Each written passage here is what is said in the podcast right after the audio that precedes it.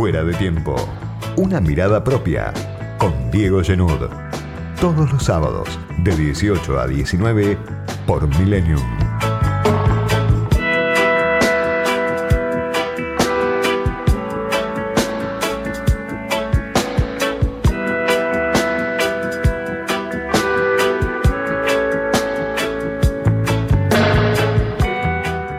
La debilidad es el grado cero en la Argentina, casi un estado natural, y a veces parece como que nadie conduce nada.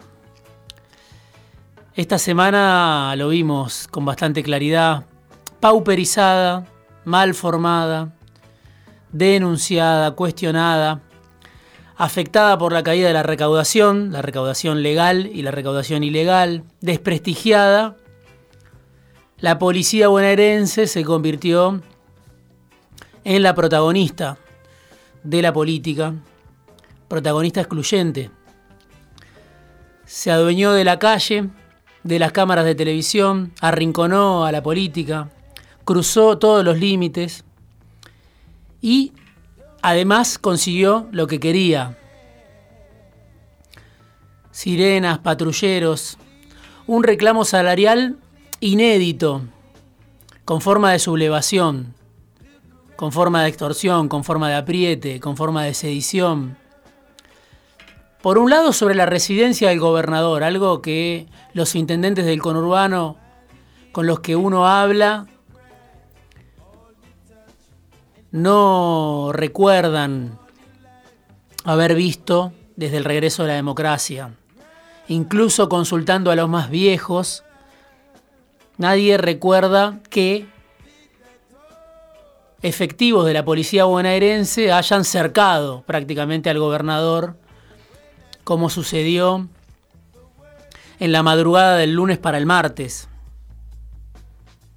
Después, además, los patrulleros y las sirenas sobre la residencia de Olivos, donde estaba el presidente, policías armados, reclamando respuestas. Si lo que hubo fue sedición, ganaron los sediciosos, podemos decir, a esta altura. Si lo que hubo fue un reclamo legítimo, se trató de un reclamo largamente desoído. Cada uno, obviamente, opina según un mapa previo de sentido que lo acompaña. Pero claramente hubo algo incongruente entre esa policía que por un lado desafía al poder político, se mueve casi al margen de la legalidad, y por otro lado consigue en tiempo récord lo que quiere. La envidia de todo el sindicalismo argentino, esta policía que no tiene derecho a huelga, y eso es parte de un debate, por supuesto, pero según la Corte Suprema no tiene derecho a huelga. Conseguir tan rápido un aumento como el que consiguió la bonaerense en estos tiempos de ajuste en la Argentina de los Fernández y también durante los últimos años de Macri, diría durante todo el gobierno de Macri, no es para cualquiera. Protagonista involuntario que aparece en esa escena de la madrugada en La Plata, asfixiado, arrinconado el gobernador, Axel Kisilov.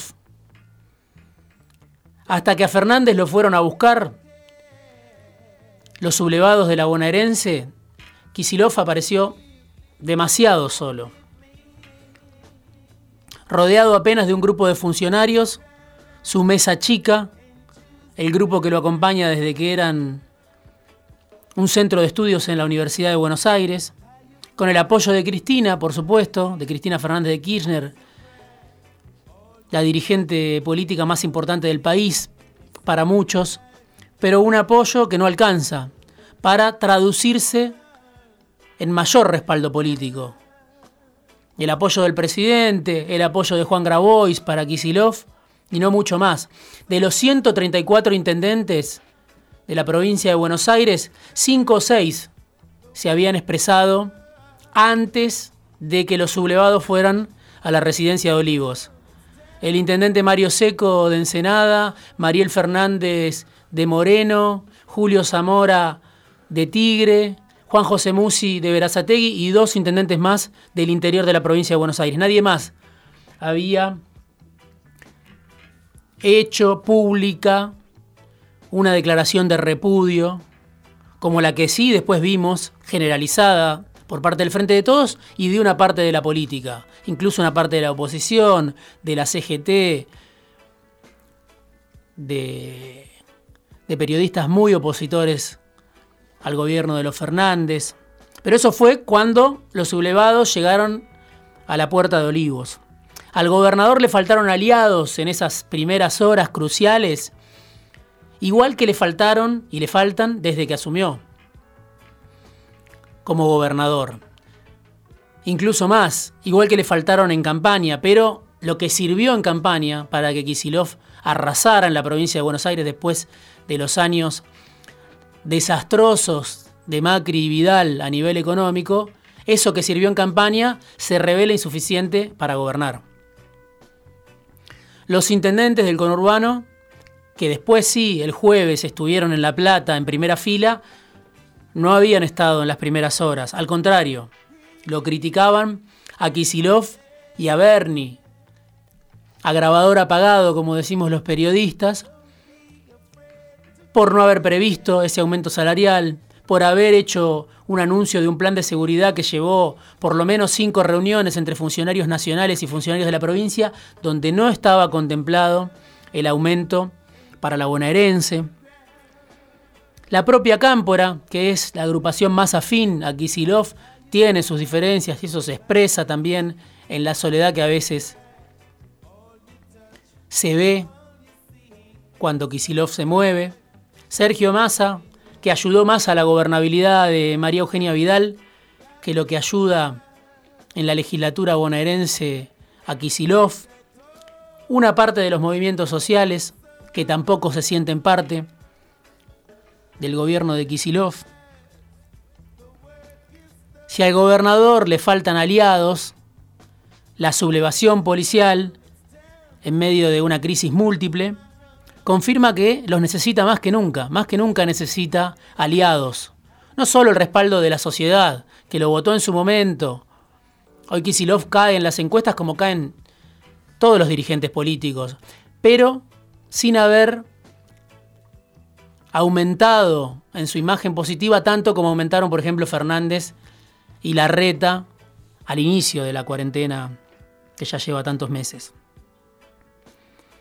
La crisis que vimos esta semana es una alarma que Kisilov no puede desoír. Por supuesto, se conocieron los anuncios, parece haberse desactivado el conflicto, sale el gobernador con un aumento que busca resolver una deuda histórica para la policía bonaerense, ese desfasaje ese contraste tan fuerte entre lo que gana la metropolitana y lo que gana la federal con lo que gana la bonaerense.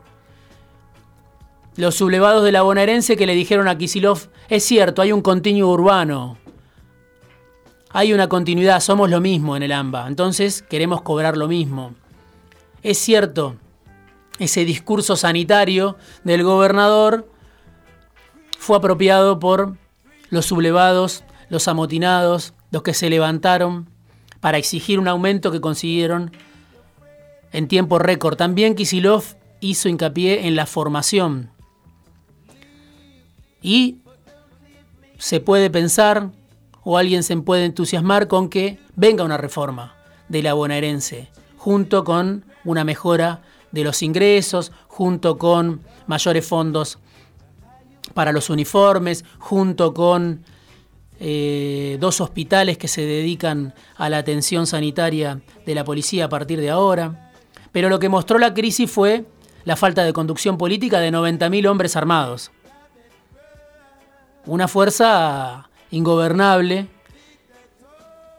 que se burló de la sobreactuación inútil de Bernie, del super Bernie que nos cansamos de ver en videos, en la tele, en operativos, también, como decían, tanto en Olivos como en la Casa Rosada, como los intendentes, en estos días, lo único que tenía que hacer era controlar esto, Bernie.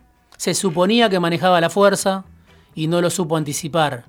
Dicen en Casa Rosada que el ministro de Pedro le avisó el viernes pasado, tanto a Kisilov como a Bernie, de que se estaban organizando estas protestas. Florencia Arieto lo dijo en televisión en TN el domingo a la noche. Se sabía que había un malestar, se sabía en los altos mandos de la política.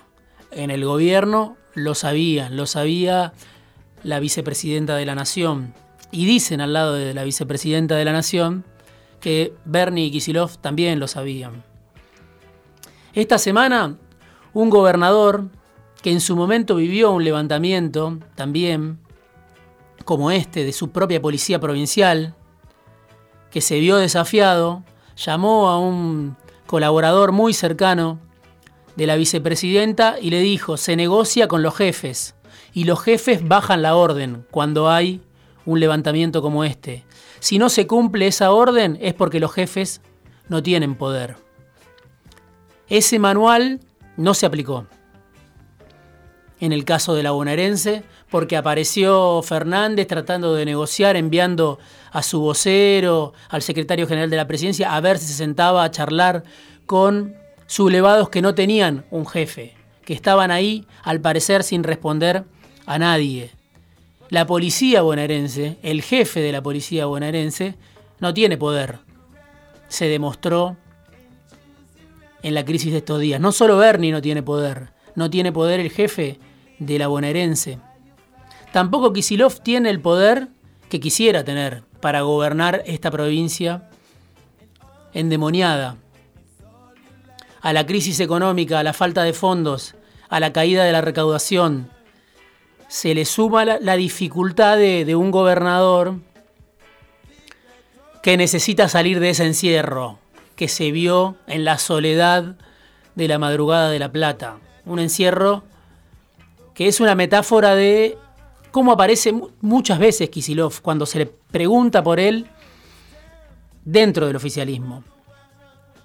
La improvisación también de este plan de seguridad que se anunció con una transferencia de fondos de alrededor de 40 mil millones de pesos, sin estar contemplado un aumento salarial. Más allá de que después Bianco o Berni dijeran que estaba previsto este aumento, lo cierto es que el viernes no se anunció y que eso fue uno de los motivos que desató la sublevación policial. Los fondos en el país de la crisis, otro tema central.